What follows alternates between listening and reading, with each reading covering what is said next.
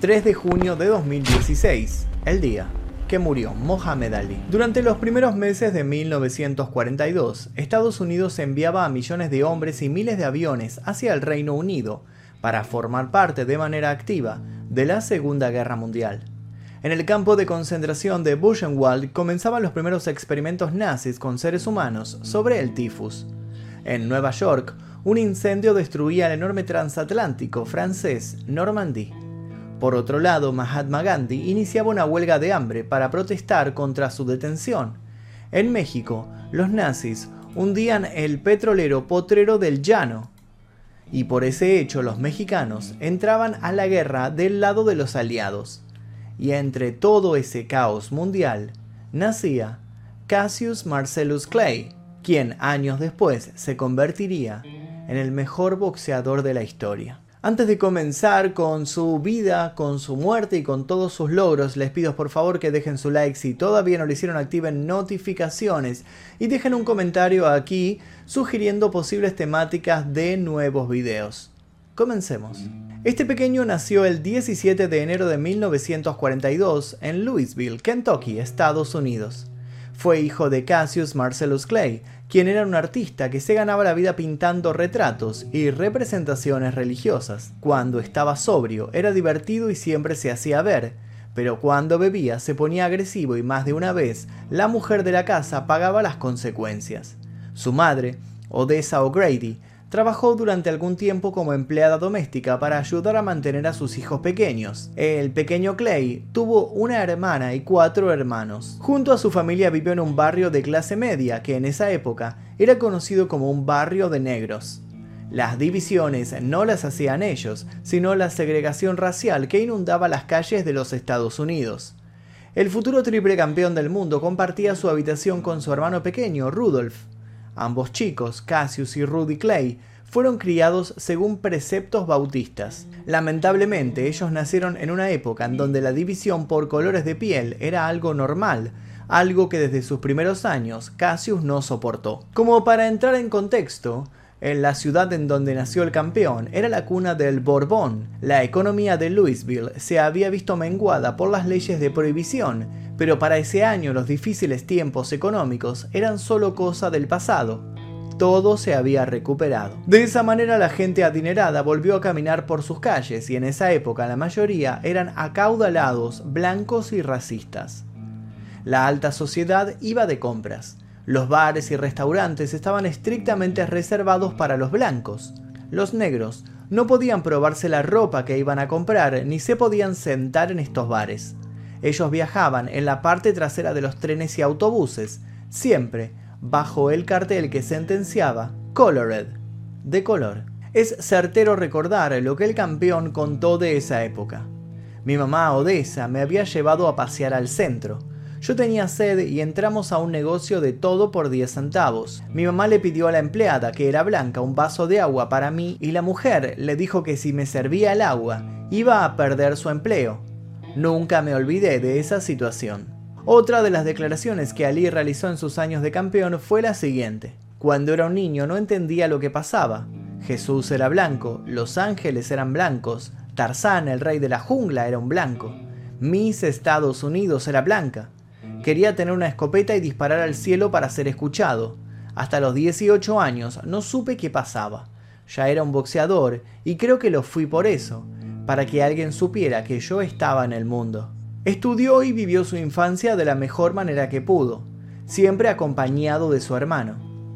Pero ¿cuándo apareció su amor por el boxeo? ¿Qué le sucedió en su vida para dar ese giro a los 12 años? En esa época él tenía un amor increíble por su bicicleta de la marca Schwinn pintada de un rojo furioso, pero alguien apareció un día mientras estaba pedaleando y se la robó. Lo corrió para agarrarlo, pero no lo alcanzó.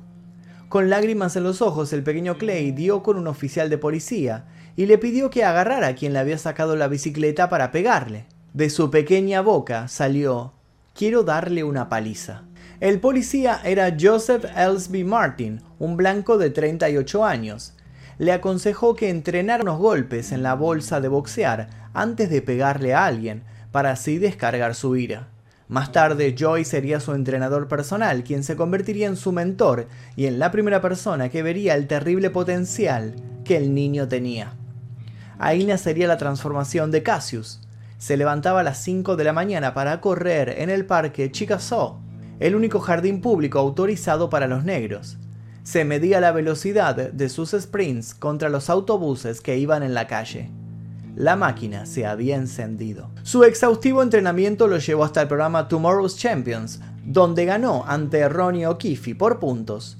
Los meses pasaban y Cassius alternó su entrenamiento con Martin y Fred Stoner, quien terminó acompañándolo en su carrera amateur. Stoner le enseñó a moverse en el ring, lo que luego se transformaría en su firma característica. Para ese entonces Clay presumía y mucho. Incluso llegó a retar a boxeadores más grandes, pero entre toda la soberbia había una cuota de humor que hacía sonreír a toda la gente del gimnasio. Los títulos no tardarían en llegar. En 1956, a sus 14 años, ganó el Golden Globes Championship para novatos del estado de Kentucky. Ese sería el primero de sus cinco guantes de oro. Pero le faltaba algo que él quería para que el barrio lo conociese mejor. Al año siguiente hizo su aparición por primera vez en el diario tras derrotar por nocaut técnico a Donny Hall. En 1959 se llevó el campeonato Intercities Golden Globes ante Tony Madigan en el peso semipesado y para el mes de abril se consagró como campeón nacional de la Unión Atlética Amateur en la misma categoría. Pero ¿qué era lo que le había dado tanto éxito en apenas unos pocos años de entrenamiento?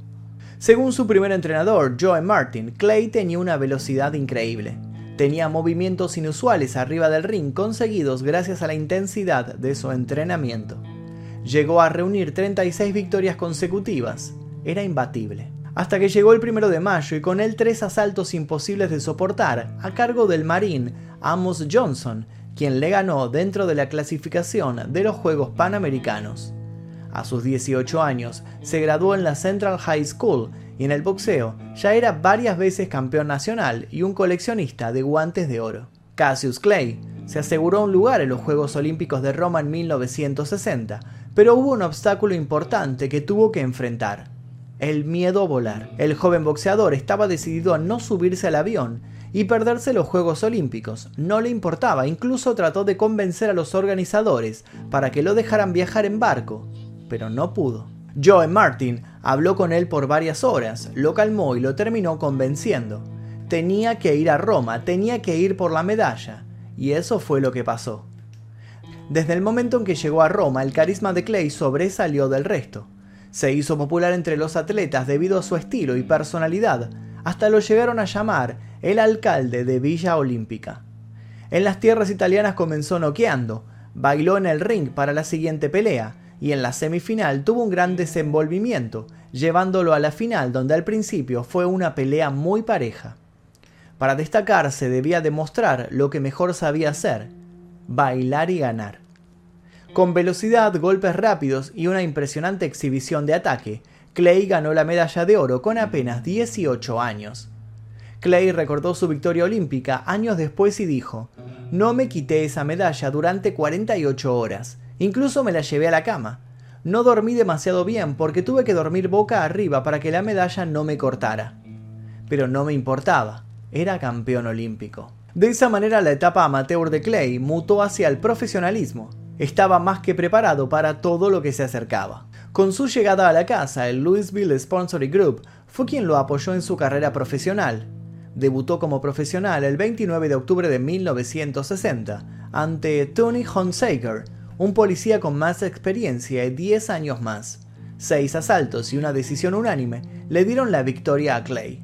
Durante esos años quería entrenar como si fuera un boxeador de élite.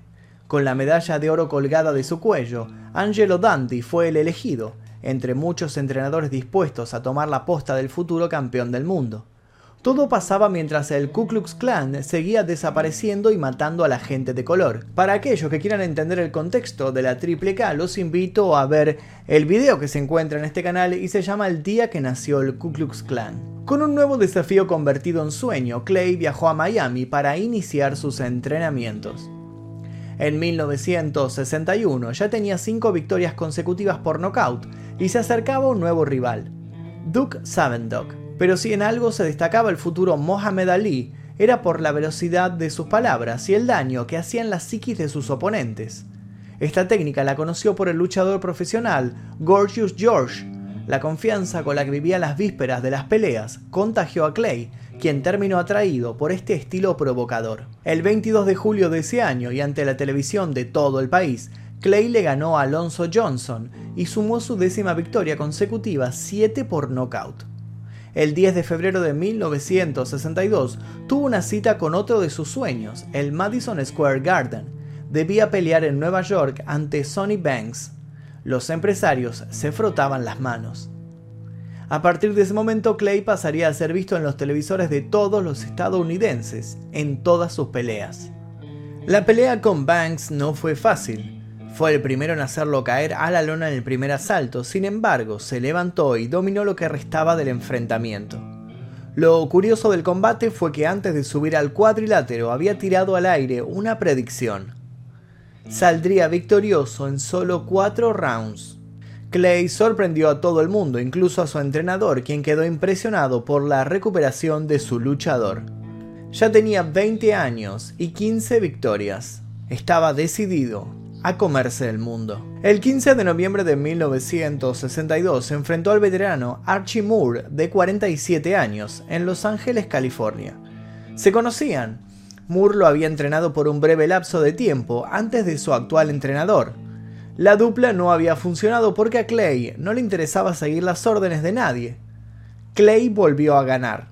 Tras los pronósticos, el ego y los poemas que recitaba antes de los combates, le cayó otro apodo, el Bocón de Louisville. Parte de la prensa lo amaba y la otra lo odiaba. El punto favorable para él era que las provocaciones hacia sus oponentes le daban la ventaja psicológica que sabía manejar muy bien. Según Angelo Dundee, Clay era un estudioso de sus contrincantes y no hacía las predicciones sin analizarlas previamente. Llegó a los 18 combates invicto. Mucho talento, pero en gran parte del pugilismo no era tenido en cuenta por su forma poco ortodoxa de pelear. Como es conocido actualmente por el mundo, su guardia era diferente a la de los demás, con los brazos laxos o extendidos, siempre moviendo los hombros y la cintura para evitar los golpes. La agilidad de sus pies y manos, sumado a la velocidad de sus golpes, lo hacían letal.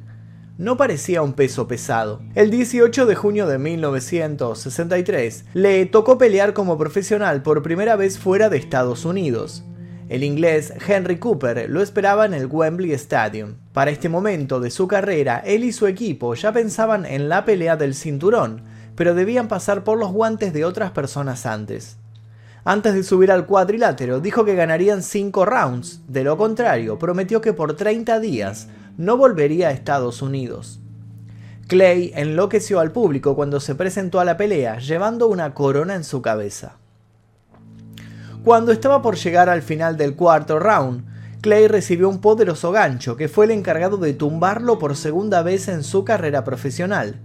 Logró levantarse y en los segundos que quedaban para empezar el quinto round, Angelo Dundee le dio sales aromáticas, cosa que no le gustó a mucha gente, y aprovechó para informar al árbitro de que el guante de su pupilo se había cortado. La intervención de Dundee daría paso a una inacabable controversia de si la cortadura había sido provocada por él mismo con una hoja de afeitar.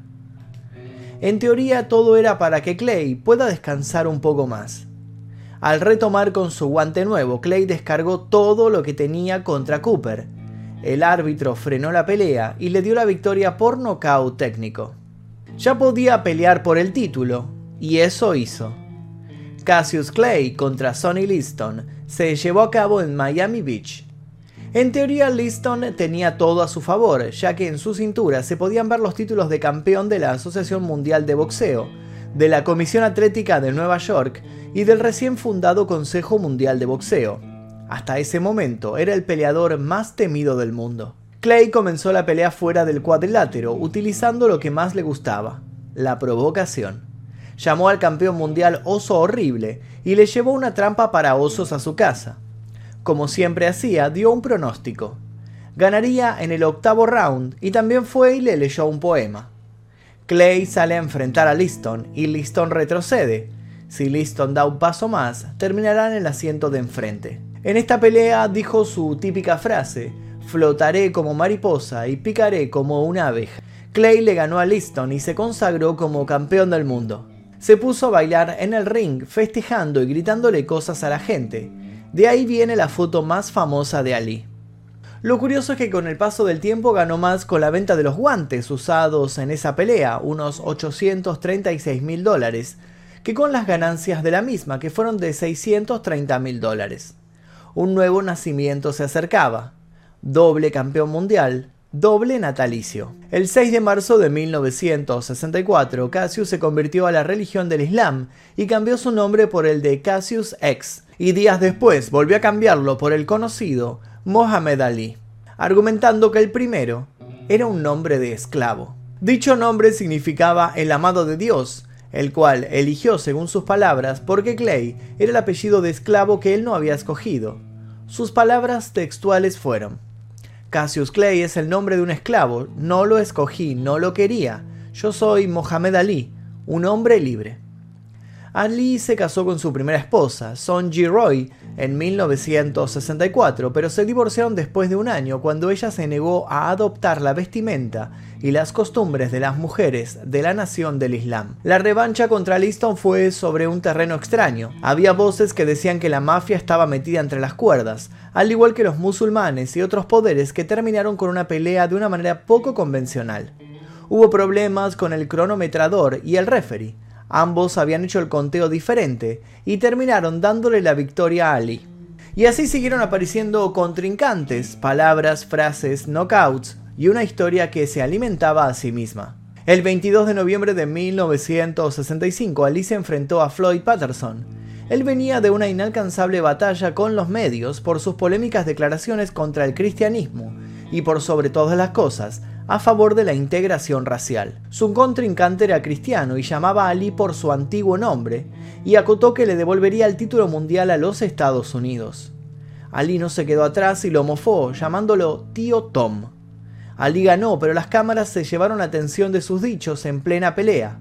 Cada vez que acertaba un golpe, le decía, ¿cuál es mi nombre, tonto? Llegada la tercera defensa del título contra George Chuvalo, Ali defendió su cinturón, pero antes de que terminase la pelea, Jubalo sacudió el cuerpo del campeón, llevándolo al borde de su primer knockout.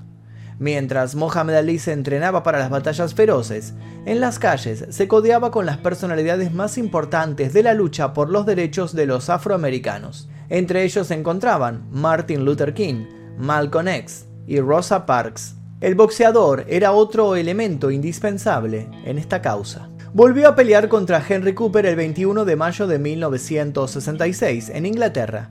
Casi 50.000 espectadores asistieron a la pelea.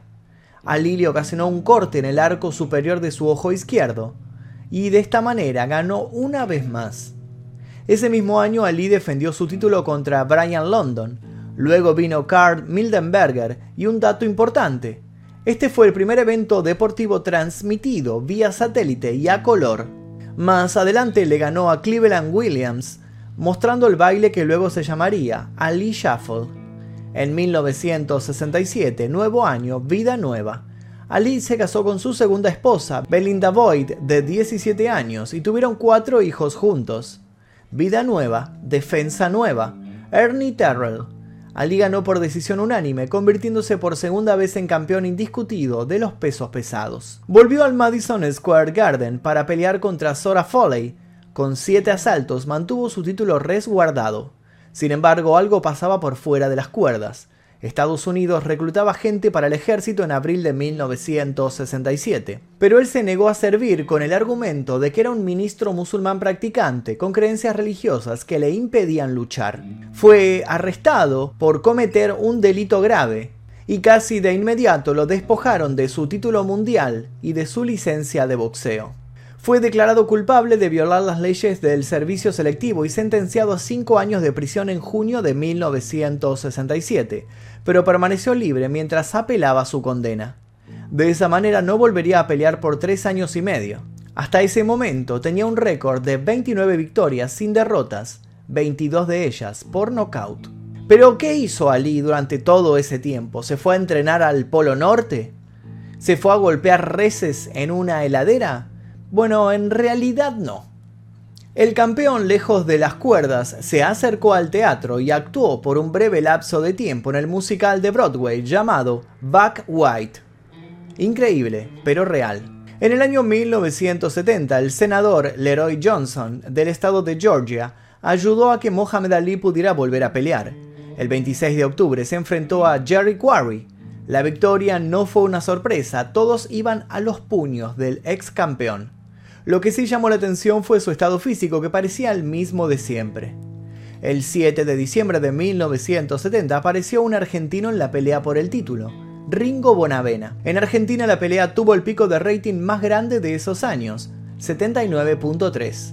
Todos querían ver a Ringo campeón, pero lamentablemente perdió en el decimoquinto round por nocaut técnico, tras caer tres veces seguidas. Lo interesante de esa pelea fue la previa, porque Ringo había logrado enloquecer a Ali. Entre los primeros encontronazos estuvo el intercambio. Ali lo llamó vaca de pies cansados y el argentino le respondió rápidamente, andate a la puta que te parió. Hay una grabación muy interesante en donde Ali intenta por medio de amagues asustar a Ringo, pero este, como contrarrespuesta, le amaga y el que termina asustado es Ali. Luego de esto todos se rieron. Tenían ganas de arrancarse la cabeza, pero todos se respetaban. En 1971 Ali se enfrentó a Joy Fraser en lo que se había llamado la pelea del siglo.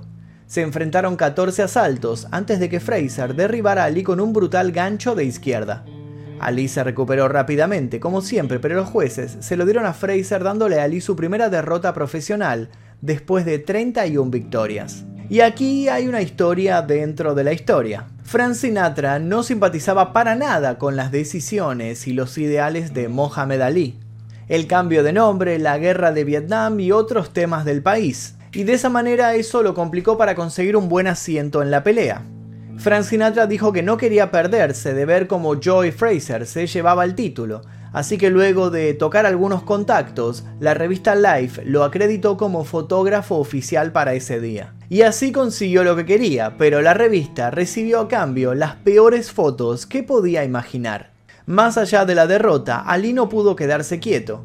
Ganó varias peleas en Suiza, Tokio, volvió a Nueva York y cuando ganó en Las Vegas se llevó algo más que el premio. Elvis Presley le regaló una bata que posteriormente usaría en una pelea. Pero perdió esa pelea así que guardó la bata y no la volvió a utilizar nunca más. El 31 de marzo de 1973 volvió a perder, esta vez ante Ken Norton. Quisieron detener la pelea ya que Ali tenía la mandíbula rota, pero siguieron y el puntaje dividido le dio otra derrota. Volvió a realizarse la batalla del siglo, pero esta vez estaba bastante desinflada. Ali y Fraser volvieron a enfrentarse en Filipinas. Ambos hombres recibieron un tremendo castigo. Sin embargo, el entrenador de Fraser tiró la toalla, dándole la victoria a Ali. Otra pelea legendaria de Ali fue contra el campeón de peso pesado, George Foreman. Si las anteriores eran las peleas del siglo, esta era la pelea del Olimpo. Anunciado como el Rumble in the Jungle, el combate fue organizado por el promotor Don King y se llevó a cabo en Kinsaya, Zaire. En las apuestas, Ali estaba como el perdedor del joven y macizo Foreman, pero silenció a sus críticos con una actuación magistral. Incitó a Foreman a lanzar golpes salvajes antes de sacudir a su oponente con un knockout en el octavo asalto para reclamar el título de peso pesado. Una pelea realmente increíble.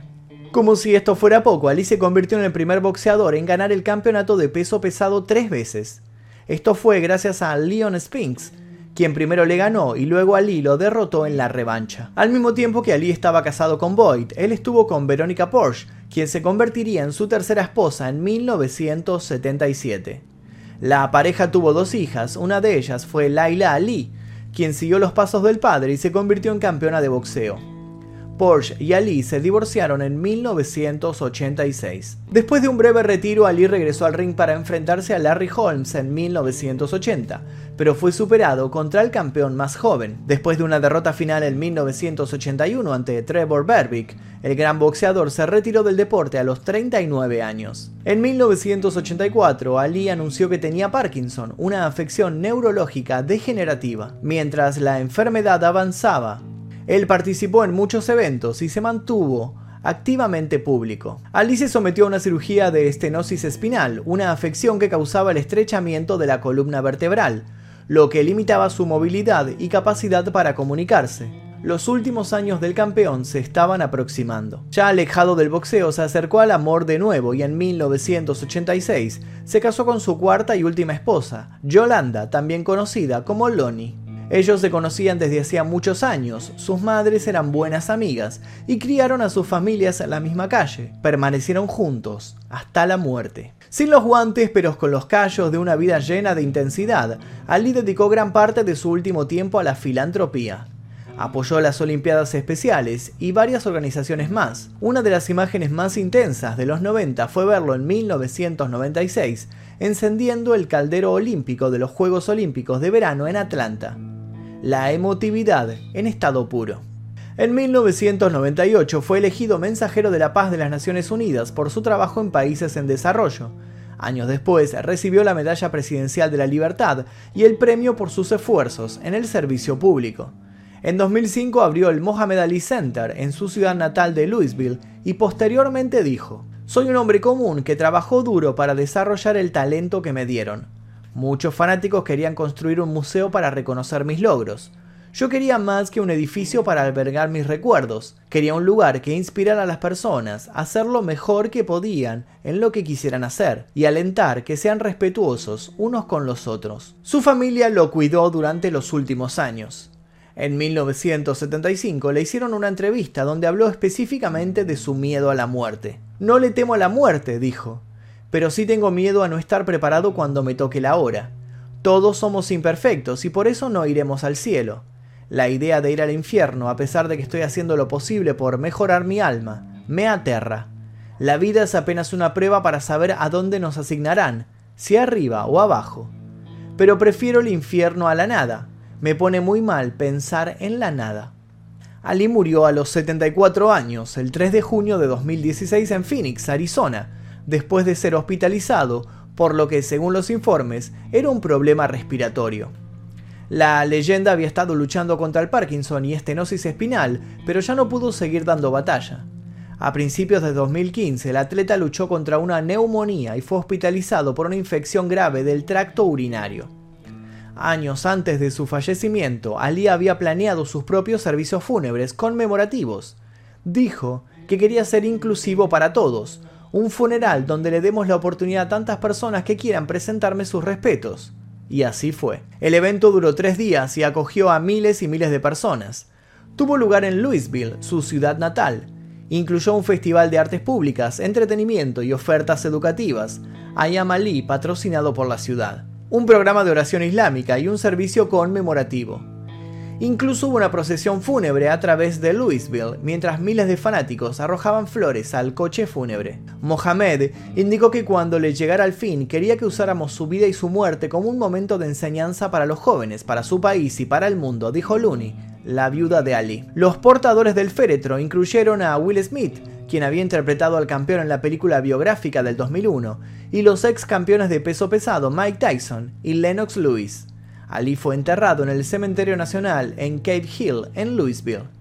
Aquel que nació esclavo renació como un hombre libre y cambió los estándares del deporte. Pudo terminar sus días en paz y rodeado de su familia. Y hasta aquí el video sobre la muerte y sobre la vida también de Mohamed Ali. Si les interesó les pido por favor que dejen su like, se suscriban si todavía no lo hicieron. Escriban algún comentario, alguna sugerencia para posibles futuros videos. Yo por lo pronto me despido, les dejo un par aquí de videos recomendados para que sigan haciendo maratón. Mi nombre es Magnum Mephisto y esto fue El Día Que.